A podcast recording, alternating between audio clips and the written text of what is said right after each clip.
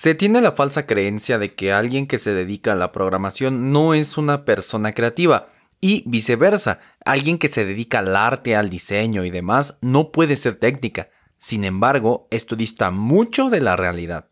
Por ejemplo, yo desarrollo, pero también me gusta mucho bailar y escribir. ¿O qué hay de los videojuegos? Se requiere mucha creatividad ahí y por supuesto programación. Creatividad no es saber dibujar, es crear. Por ello, en esta ocasión escucharás a Roberto Cabezas, director de tecnología creativa en la Universidad Centro y un experto en fusionar lo creativo y lo técnico. Aquí, donde escuchas la magia que hay detrás de tu pantalla, porque esto no es brujería, es tecnología.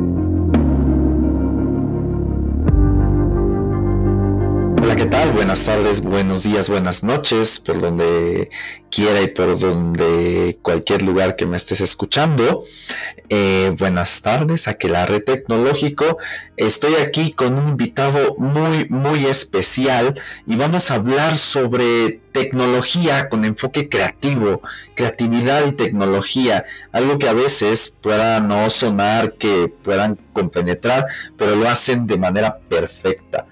Así que aquí tengo a Roberto Cabezas Hernández, investigador y fusionista de medios digitales, doctor en tecnología musical, titulado con mención honorífica por la UNAM, que es actualmente director de los programas de tecnología creativa en la Universidad Centro de Diseño, Cine y Televisión. Su investigación se ha concentrado en las siguientes áreas, diseño por medio de inteligencia artificial aplicada, computación afectiva y cognitiva, creación algorítmica, coreografía, performance y filosofía de la tecnología y computación. Roberto, muchas gracias por, la, por aceptar la invitación, muchas gracias por estar aquí. Hola Jesús, muchas gracias a ustedes, en realidad es, es, es un placer para mí compartir un poco sobre este tema que quizá es bastante desconocido o, siempre se ve por encima nada más. Sí, claro, claro. Eh, a veces se piensa que la industria creativa y la tecnológica no conviven. ¿Tú por qué crees que no convivan? Pues mira, definir la industria creativa ya de por sí es, es difícil. En realidad, como no existe un estándar de, de definición aceptado por, por alguna organización con, a nivel mundial, digámoslo así. Entonces, cada sector ha ido adecuando la definición de, economía creativa, de industria creativa, a como, mejor le ha convenido y de acuerdo a lo que más se puede potenciar en su, en su área.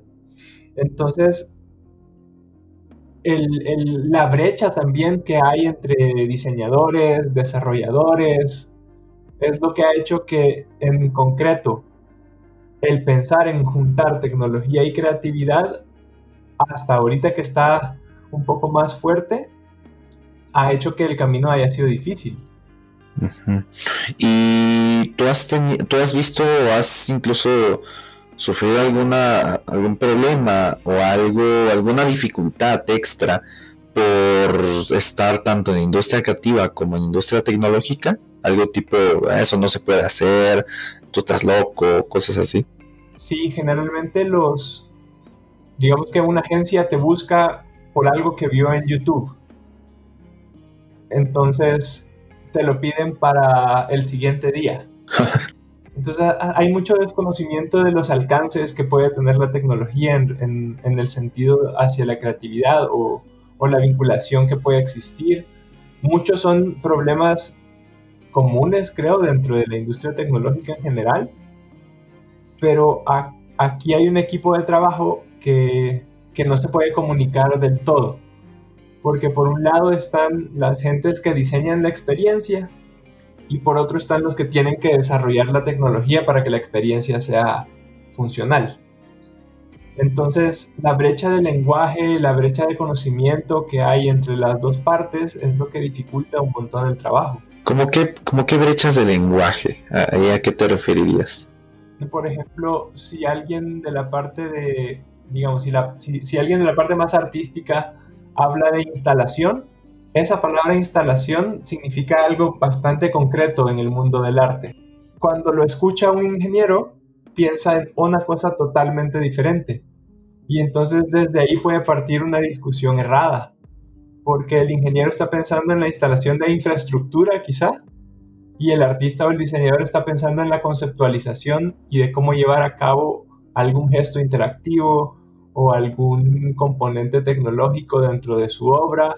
Entonces la brecha del lenguaje es bastante evidente. Sí, de hecho, ahorita que mencionas instalación, no sé, me vino a la mente montar, no sé, un contenedor, eh, hacer un deploy con GitHub, algo así. yo creo que es muy muy cierto lo que dices y pues si lo si eso ese tipo de cosas se las mencionas a un artista que no tiene mucho conocimiento de computación informática pues ahí incluso ya estás generando esa brecha que mencionas sí o sea, para mí la, tecnología creativa sí es un campo interdisciplinario. O sea, si, si tú te quieres dedicar a, ser tecnólogo creativo, tienes que tener el bagaje técnico y la sensibilidad para acercarte a la experiencia, digamos, al, diseño de, de, cómo las personas van a experimentar lo que sea que estés creando. Y por ejemplo, ahí tú que mencionas que una persona necesita pues el conocimiento de estos dos mundos. Eh, un artista, por ejemplo, tú le recomendarías, no sé, aprender a programar o aprender a hacer algo en tecnología o qué le recomendarías? Sí, en realidad yo, yo creo mucho en, en, la programación como una de las habilidades más necesarias hoy en día. Entonces, por ejemplo, en, en Centro, todas las licenciaturas de nosotros llevan programación. Yo desarrollé un programa especializado para cada una de las carreras, donde ves un tipo de programación que pueda expandir tu potencial creativo, porque también el objetivo es que la programación sea una herramienta que complemente tu quehacer artístico o tu quehacer de diseño. Muchas veces lo que pasaba también es que la programación se sentía como una herramienta tan abstracta que aplicarla a tu proceso creativo era muy lejano. Entonces, estos programas en lo que se enfocan es que puedas entender cómo un lenguaje de programación se adecua a tu práctica creativa. Sí, y en vez de coartarla, más bien cómo poder expandirla. Porque a pesar de que hablamos de que la automatización, por ejemplo, es una de las cosas que se vienen en, la industria tecnológica, pues hay que saber cómo adecuar esa idea de automatización directamente en las profesiones creativas, en diseño editorial, cine y televisión, arquitectura, porque hay formas, no son tan evidentes quizá al inicio, pero pues e, es parte de lo que a mí me gusta hacer, bajar esas ideas y mostrarles diferentes caminos técnicos que pueden llegar a potenciar la, el proceso. Y al revés, o sea, un desarrollador o una desarrolladora que quiera aprender a sacar su lado más creativo, ¿qué digo? Igual, o sea, creativo yo, bueno, menos yo considero eso, no sé, tú sabes más de ello, pero creativo viene de crear. O sea, un desarrollador, aunque piensen que no es creativo, sí lo es, está creando cosas. Pero para sacar más su lado, mejor dicho, artístico, ¿cómo sería ahí? Sí, para mí un desarrollador en realidad está utilizando su imaginación al tope. O sea, escribir un programa o desarrollar, eh, desarrollar software, creo que es de las actividades más creativas actualmente. No sé qué tan consciente se sea de eso. Entonces, para mí, la, recomendación hacia las personas que ya hacen software es ser un poco más conscientes de su parte de proceso creativo. Ok. Y entender mejor cómo poder enfatizarlo cómo, enfocarlo a comprender el proceso creativo y a ver de qué manera también puede potenciar tu parte de desarrollo. Sí, claro, claro. De hecho, me recuerdas este, a un cuate que tengo, se llama Martín. o sea, él es desarrollador y es muy bueno, es muy bueno. Pero también se dedica, también escribe poesías y pinta en óleos. De hecho, me acuerdo en una ocasión que él desarrolló unas redes neuronales en Python y podía hacer del estilo visual artístico que tú le pidieras una fotografía. Me acuerdo que estudiaban, o sea, estudié en la misma escuela que yo, en el Politécnico, y tomó una foto de la escuela y la hizo como una pintura de Dalí, por ejemplo, con este redes neuronales. Estaba impresionante eso. Sí, o sea, la pregunta siempre va a ser cómo poder vincular esos dos mundos sin que, sin que sufra el, sin que sufra ninguno de ellos en realidad. Yo sí creo que es posible mantener una buena parte técnica con una conceptualización sólida y también al revés, conceptualizar a partir de los alcances tecnológicos que tenemos. Por ejemplo, hay tal vez algunas personas de la audiencia no se imaginen tanto el, pues, ¿qué, puedo hacer? ¿No? Un marketplace de arte o algo así. O sea, tal vez no se imaginen cómo eh, colaboran el arte con la tecnología. ¿Tendrás algunos ejemplos a la mano? Pues, por ejemplo, creo que el, interés de que se vinculen las ramas viene de la necesidad de llevar a producción eh, la tecnología y de socializarla creo que el ejemplo, el primer ejemplo que a mí se me ocurre es la división de front-end y back-end, por ejemplo, del diseño web, donde cada vez el diseño del front-end se vuelve más hacia el desarrollo. Entonces, cada vez necesitas entender mejor la parte técnica de la computación para que tu front-end se comporte de la mejor manera, aunque lo que se busque sea que, que tu interfaz sea mejor comprendida por las personas, tenga mejor usabilidad. Ese para mí es de las principales eh, ramas, donde quizás es un poco más cercana hacia el diseño que al arte, pero una de las más evidentes. Y creo que mientras más avanza el desarrollo de tecnología para frontend, te das cuenta que, por ejemplo, si tú no entiendes bien, bien, bien, bien, bien JavaScript, cada vez es más complejo conseguir un buen una buena interfaz. Porque ya no construimos solo para, solo para navegador, o sea, hay demasiadas pantallas en el intermedio que darle mantenimiento a todas sería, es una, es una misión muy crítica. Entonces ahí ves una necesidad muy específica de por qué los conocimientos técnicos construyen una mejor posibilidad de trabajo. Sí, claro, claro. Porque incluso, o sea, he visto que, bueno, he, visto que hay un poco de tendencia de hacer las interfaces, los diseños, incluso más inspirados al arte. Me remito, por ejemplo, a WordPress. A las últimas versiones, su eslogan es Code is Poetry, o sea, el código es poesía. Y como que tratan de revivir esta, eh, el estilo renacentista y cosas así. Me, me parece interesante cómo también se están buscando otras experiencias. Y aunado a esas otras experiencias, tú has visto, por ejemplo, algunas experiencias diferentes, incluso a que se salen de la pantalla, combinando industria creativa y, y tecnológica. Sí, sobre todo en el cine. El cine es de las cosas que más experimenta con, con tecnología bastante especializada por ejemplo, la, película de The Irishman de Martin Scorsese. O sea, tiene un desarrollo fuertísimo en, algoritmos de tracking de rostro, de manipulación de píxeles.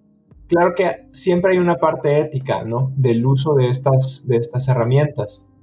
Entonces, cuando se sacan del contexto social y cultural, porque una cosa es que la policía utilice para bien o para mal un sistema de reconocimiento facial y otra es cuando se lleva para potenciar la intención narrativa de una película.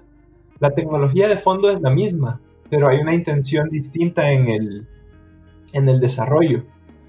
Entonces, siempre se busca que se potencie la intención narrativa de sea que sea el, el campo de trabajo. Toy Story, Pixar, todos los desarrollos de renderizado cuando salen de, la creación de película, pues se vuelven herramientas de uso en, industrias nuevas, ¿no? La industria médica usa mucho renderizado, la industria de la arquitectura, la construcción, y quizás son, son herramientas que salen con la intención de hacer arte, con la intención de hacer pues, personajes con mejores acabados, escenas un poco más fotorrealistas. Y ahí es donde yo creo que los intereses se combinan y se conjugan para bien. Yo no sabía que, por ejemplo, en The Irishman tenían algoritmos de seguimiento en la cámara, eso está buenísimo. Eh, ¿Crees que puedas explicarnos más cómo, por ejemplo, en esa, en esa película, en la de Irlandés, cómo se está usando ahí la tecnología? Por ejemplo, es, es toda la parte de rejuvenecer a los actores, la que se hace con, con tracking facial. Entonces, pues hay que entender muchas cosas detrás de la sensibilidad de la piel, digamos, de, cómo la cámara entiende la piel y cómo al final la percepción de las personas que ven la película entienden la, expresividad del rostro, la expresividad de la, de la piel del rostro. Entonces tienes que entender cosas como un filtro para suavizar la piel, para hacerlos parecer más joven, de qué manera se puede adaptar la fisionomía de cada actor el, algoritmo en realidad es bastante sofisticado. Yo no he encontrado todavía ningún paper que lo describa a fondo. Hablan nada más de la, de la posibilidad de traquear, de construir una malla encima de lo que se está traqueando y a partir de esa malla generar proyecciones que se adecúan a la fisionomía de los actores y te hace tener la percepción de que son más jóvenes. Pero de fondo es una tecnología pues súper poderosa incluso vi, o sea, vi comentarios cuando salió que mucha gente decía, no, pues es que cada actor se ve raro, como que les falló el maquillaje, pero pues en realidad no era tanto maquillaje, digo, supongo que sí los pusieron, obviamente, como toda producción, pero gran parte de eso era inteligencia artificial renderizado. Y también eso demuestra que pues aún nos falta recorrido, ¿no? Sí, todavía no es, o sea, no es perfecto, le falta mucho también poder de cómputo, a pesar de que son empresas grandes, pues no tienen el mismo poder de cómputo que tiene Google o que tiene Microsoft en, alcance de procesamiento, ¿no? O sea, no es lo mismo entrenar una red neuronal que comprenda cuatro actores a, entrenar una red neuronal que comprenda a toda la gente que se quiere hacer viejita en, en, Snap, en Snapchat, me parece que es. Sí, sí, sí. Y tú, tú nos puedes explicar cómo funcionan más estos filtros que te hacen viejito, que te editan la cara, por ejemplo. Fíjate que nunca me he puesto a revisar la parte técnica a fondo. En principio, lo que hacen es entender tu fisionomía de, alguna manera y como tienen tanta referencia de lo que significa envejecer, entonces, lo que hacen es una conceptualización de cómo tú, a través de ciertos rasgos, podrías llegar a parecer de mayor edad. Entonces, lo que a mí me gusta de ese tipo de, trabajo de redes neuronales es que, pues, hay, hay un entendimiento, digámoslo así, entre comillas, hay un entendimiento de la tecnología por una por un comportamiento que es totalmente humano. El envejecer es una de las cosas que comprenderlo nos podría llevar a, encontrar nuevas formas de hacer medicina, nuevas formas de comprender cómo, pues, cómo llevar una vida un poco más, un poco más plena de, la mano de la tecnología. Porque yo siempre, ah, de, ese filtro en particular, ah, yo siempre me he hecho la pregunta de si la máquina de verdad entiende el proceso o lo que significa a nivel psicológico el envejecer el sentir que tu cuerpo ya no responde igual que cuando tenías 18 años, que hay, hay, hay una sensación sí de mayor sabiduría, digamos, pero que físicamente ya no eres la misma persona. ya que tanto de eso queda en el algoritmo? Si su representación es, es a nivel de píxeles, pero yo siempre me he preguntado qué tanto más podríamos indagar en la red para saber a nivel conceptual si el aprendizaje llega hasta esos puntos o no. Sí, claro, porque al final, digo, podrá entender incluso la... bueno, yo digo que más bien, no digo, es una... Es un hecho, la tecnología entendería más rápidamente y de mejor manera pues la distancia entre nuestros ojos, puedo medir mejor la simetría que un humano, pero Por ejemplo, ¿crees que en algún momento pueda entender emociones? Yo creo que yo esperaría que, que sí, quizá no a comprenderla como nosotros lo hacemos. También, bueno, hay, una, hay una rama de la computación que se llama computación afectiva, que viene de, la que más impulsa ese pensamiento hoy en día es Rosalind Picard, donde el interés es comprender de qué manera una máquina puede llegar a entender las emociones. Porque creo que el error que hemos cometido de cierta manera es esperar que las máquinas lo entiendan del mismo modo que nosotros. Y quizá no, quizá la máquina lo va a entender desde un punto de vista distinto. Pero no nos hemos dado la oportunidad de, dejar que la máquina nos indique de qué manera lo puede llegar a entender, porque siempre hemos tratado de forzar la misma sensación humana dentro de las máquinas. Creo que eso sí es, es, bastante lejano y es una sensación tan subjetiva porque para todos la felicidad, por ejemplo, es una cosa distinta. Entonces si esperamos que una máquina reaccione de esa manera a través de los, de los lenguajes de programación que tenemos ahorita, por, el, por ejemplo, en el que la mayoría son imperativos, esos, esos puntos son los que para mí se alejan de lo, del deseo del ser humano y de las posibilidades actuales de la máquina. ¿Y crees que la, el nivel de cómputo que tenemos actualmente, digo, hablando de las posibilidades de esas máquinas, sea un impedimento para hacer nuevas experiencias o para crear nuevas formas de ver la tecnología? Creo que el poder de cómputo no, más bien nuestra forma de comunicarnos con ese poder de cómputo. Por ejemplo, en el, en el grupo de investigación que tenemos en centro, hay una línea que denominamos máquinas vulnerables, donde la investigación va en la búsqueda de lenguajes de programación distintos al imperativo para describirle el problema a la máquina. O sea, cómo tú te relacionas con una máquina considerando su vulnerabilidad también. La máquina puede llegar a fallar. Dentro de ese fallo, dentro de, ese, dentro de ese, esa posibilidad de fallo, el deseo del ser humano es que nunca ocurra. Entonces, lo que se hace generalmente es que tú estableces de manera imperativa un proceso en el que si hay un fallo, pues hay una forma de recuperar o hay una manera en que ese, ese sistema que falla se, se apague eh, de, forma momentánea. Pero lo que nosotros nos preguntamos es si hay otra forma de tratar con, con el error de las máquinas. Si estamos más cercanos a cuando algún humano comete un error yo sé que de fondo la intención de que existan los robots es minimizar la posibilidad de fallo, ¿no?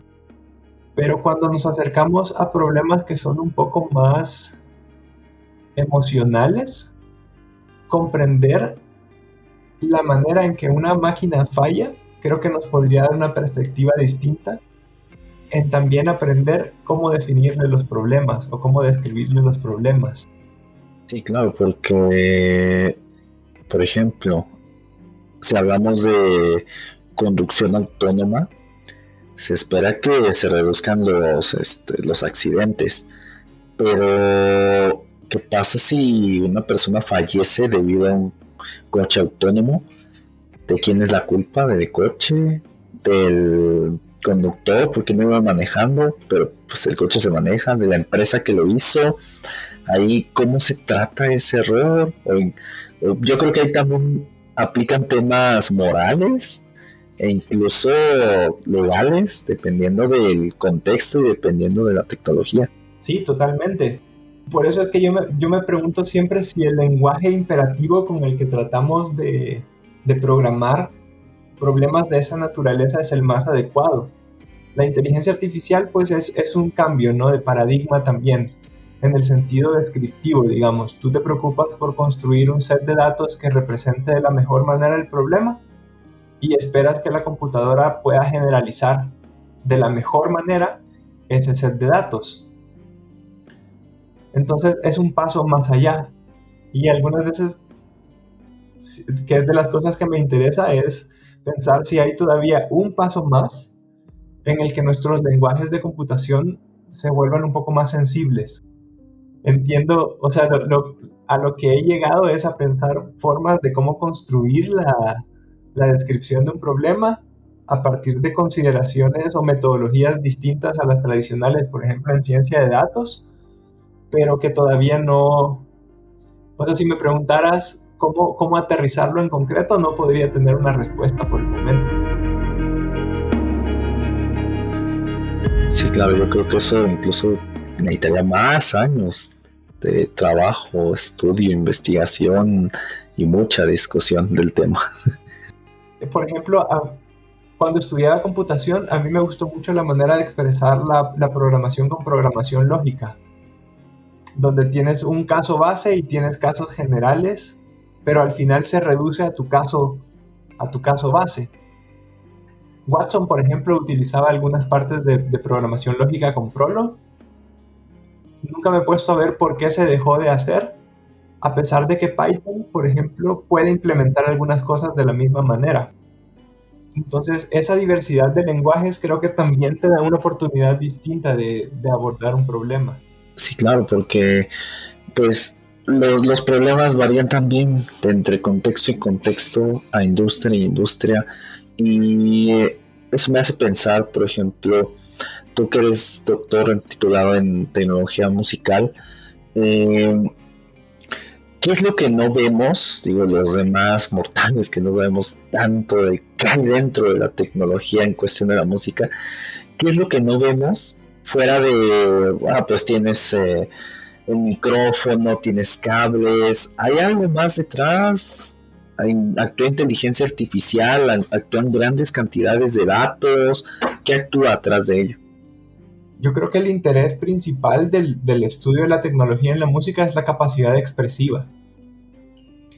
Porque cuando tú comprendes la capacidad expresiva de un algoritmo, también de alguna manera estás entendiendo las capacidades de representación de un problema que puede llegar a tener. La música cuando cuando la estructuras, por ejemplo, es un problema de tiempo, de timbre y de orden. Entonces, ¿cómo ordenas tus sonidos en el tiempo de la manera más expresiva que puedas? Esa es la intención de la, la investigación de tecnología en la música, que son cosas que al final pueden tener otros usos, ¿no? Por ejemplo, Google tiene el grupo Magenta, que Magenta lo que investiga es prácticamente la, posibilidad expresiva de las redes neuronales en la música.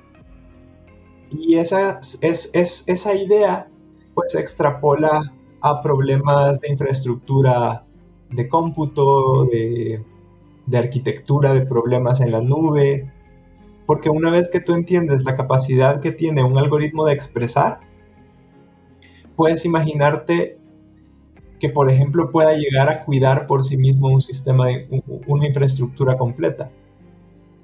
Entonces, sí es el, abstracto total, ¿no? Porque lo que tú escuchas es, es una melodía.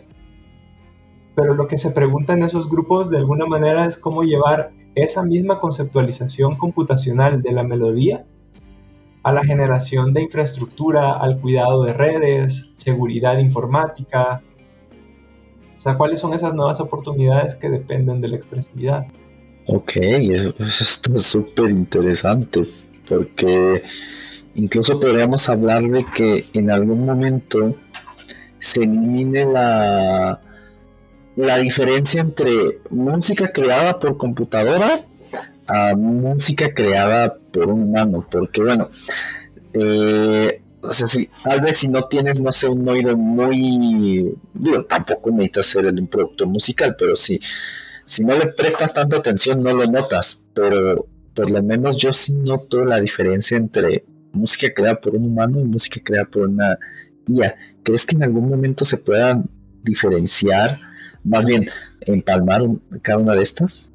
A mí me gusta pensar en, los procesos híbridos. Yo creo que el ser humano tiene su espacio dentro de, digamos que si pensamos en un espacio de responsabilidad creativa, el ser humano tiene su parte en ese espacio y las máquinas tienen también su parte en ese espacio. lo que yo creo que también es que siempre buscamos una sensación de empoderamiento.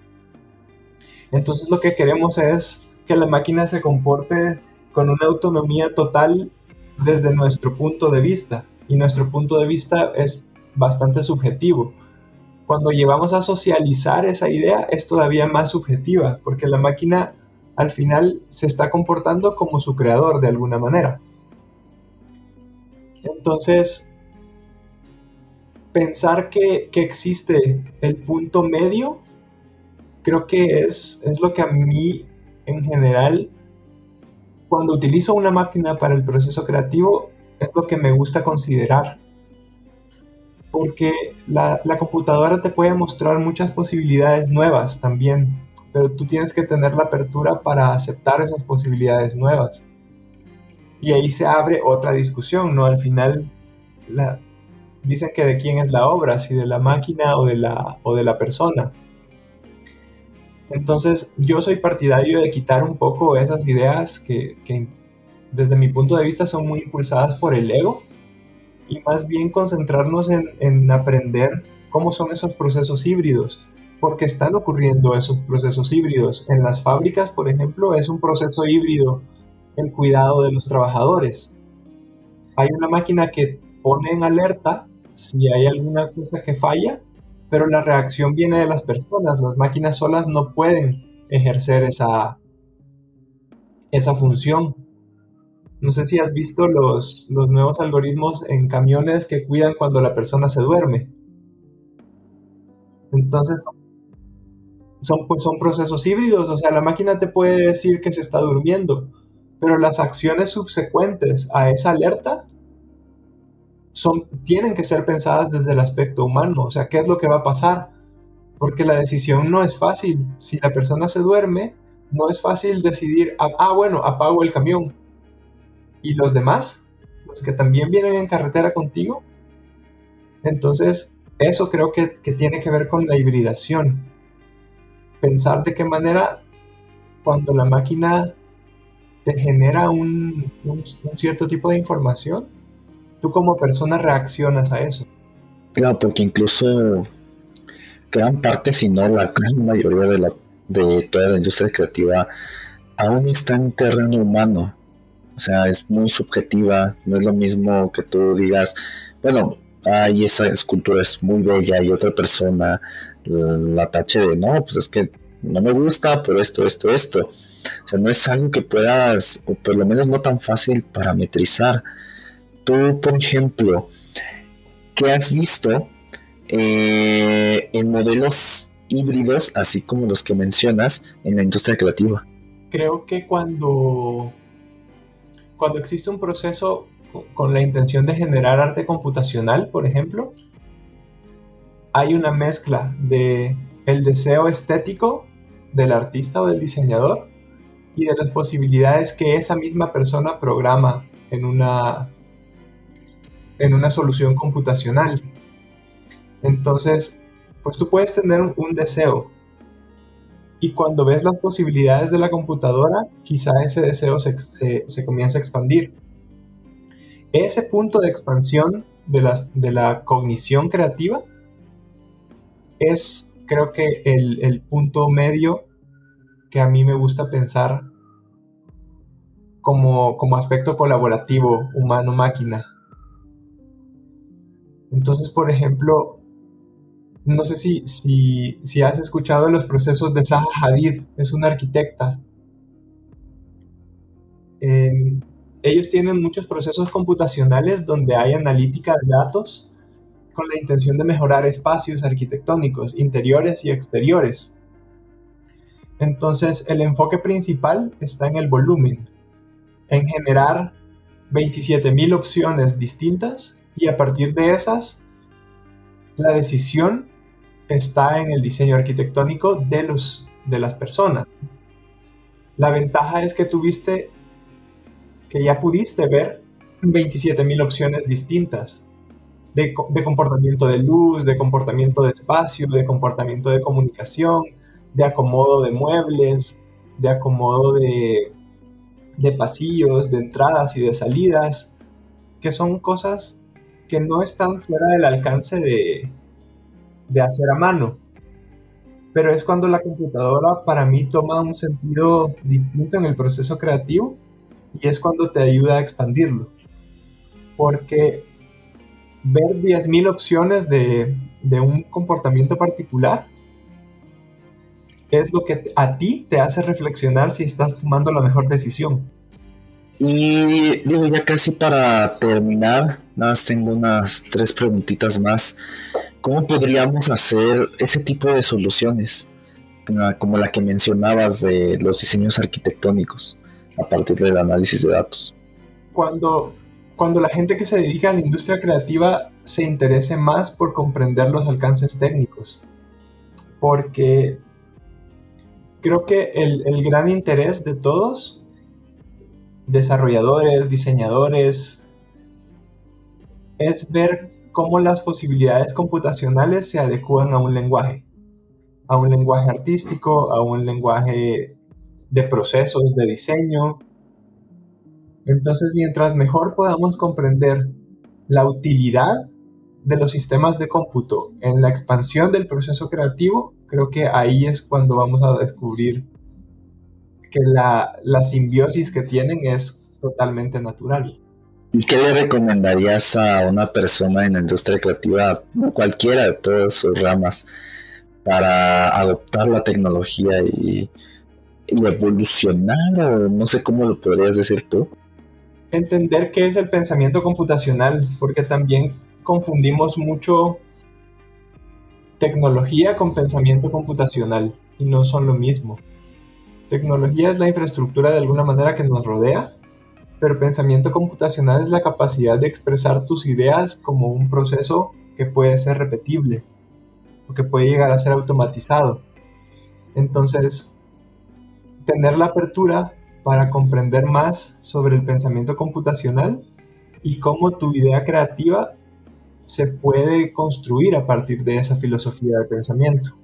Y al revés, ¿qué le recomiendas a una creativa, a un creativo, a un artista para implementar tecnología en, en, su obra, para implementar de lo que hemos hablado en todo este episodio? Comprender la computación como, como una entidad que necesita ser expresiva. Expresiva en el sentido de que su, su salida material tiene que representar de alguna manera la sensibilidad de la creación. Entonces, lo que cuesta siempre es pensar cómo un proceso computacional puede llegar a tener materia. Materia me refiero a una salida dentro del bloque de industrias creativas. Una salida gráfica, una salida en video, una salida sonora o una salida escultórica.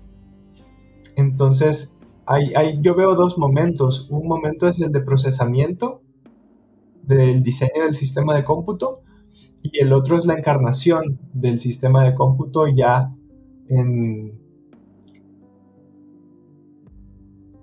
ya en, algo que se pueda ver, tocar, escuchar. Entonces, ese, ese, esa sensibilidad para entender el tipo de salida necesaria creo que es lo que se necesita del lado de la gente que ya tiene el dominio del lenguaje computacional. Quiere aprender esto, ¿dónde, dónde podemos entrar? ¿Dónde hay este conocimiento? Pues mira, estoy haciendo varios artículos en, LinkedIn. Me pueden seguir en LinkedIn y ahí estoy tratando de, de ir cerrando esa brecha, de que la gente que se enfoca al mundo del diseño comprenda mejor la parte técnica y los alcances tecnológicos que tenemos y sobre todo cómo los pueden aplicar a su práctica. Porque también lo que nos pasa desde, desde los diseñadores, desde los creativos o de la gente que se dedica a esta industria, es que si no alcanzan a ver la aplicabilidad de todo el derroche tecnológico que hay, queda, queda muy alejado de, de ellos. Entonces, lo que yo hago es tratar de mostrarles cómo, por ejemplo, un, ejemplo muy sencillo es una máquina virtual, o sea, cómo tener una máquina virtual te puede dar ciertas facilidades de procesamiento de cómputo que se pueden adecuar a tu práctica y que se pueden adecuar a los costos de trabajo que tienes en tu estudio. Pero son, creo que es, es ir construyendo ese conocimiento poco a poco. ¿Cómo te encontramos en LinkedIn, en otras redes sociales? Eh, si tienen más dudas, si tienen más este, preguntas, ¿cómo te podemos encontrar? En mis redes sociales me encuentran como RHeadsH. En todas, en... sí, así me encuentran en todas las redes sociales. Perfecto. Igualmente el link lo tienes aquí en la descripción por si quieres contactar a Roberto y preguntarle más sobre estos temas. Pues Roberto, muchísimas gracias por aceptar la invitación, por venir a hablarnos sobre creatividad y tecnología y sobre todo por compartirnos tu muy valioso conocimiento. a ti muchas gracias por el espacio Jesús y espero que se puedan repetir.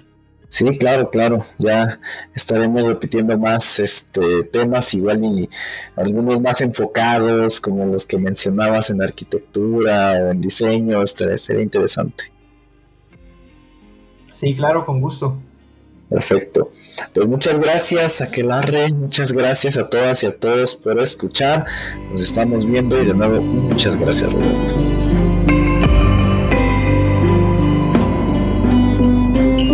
gracias por escuchar este episodio. ¿Qué te pareció? ¿Qué opinas? ¿Qué piensas al respecto? Deja tu comentario en YouTube, Apple Podcast o en cualquiera de nuestras redes sociales. En todas estamos como arroba brujeriatech.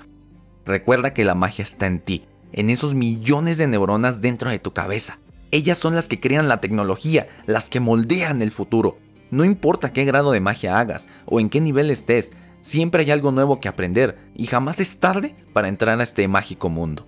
Mi nombre es Jesús Guzmán, desarrollador backend, especialista en nube, amante de la enseñanza, fotógrafo amateur de gatitos y anfitrión de este programa. Para hacer este episodio me basé en una muy buena investigación cuyas referencias te las dejo en las notas del episodio. Si aprendiste algo o si este episodio fue de valor para ti, por favor síguenos en tu plataforma de podcast favorita y en YouTube. Estamos en todas y si hay una en la que te gustaría que estemos y aún no llegamos, déjanos un mensaje y pronto estaremos ahí. Recuerda que aquí cada jueves tienes un nuevo episodio donde podrás escuchar más sobre el mundo de la tecnología. Recuerda que la tecnología no es tu enemiga y tampoco hay que temerle. Hay que saber dominarla y usarla a tu favor y posteriormente aprender a crearla. Solo así podrás alcanzar el siguiente nivel de hechicería. Aquí te explico, desde cómo se hacen los videojuegos que tanto disfrutas hasta cómo se manda un robot al espacio. Aquí, donde escuchas la magia que hay detrás de tu pantalla. Porque esto no es brujería, es tecnología.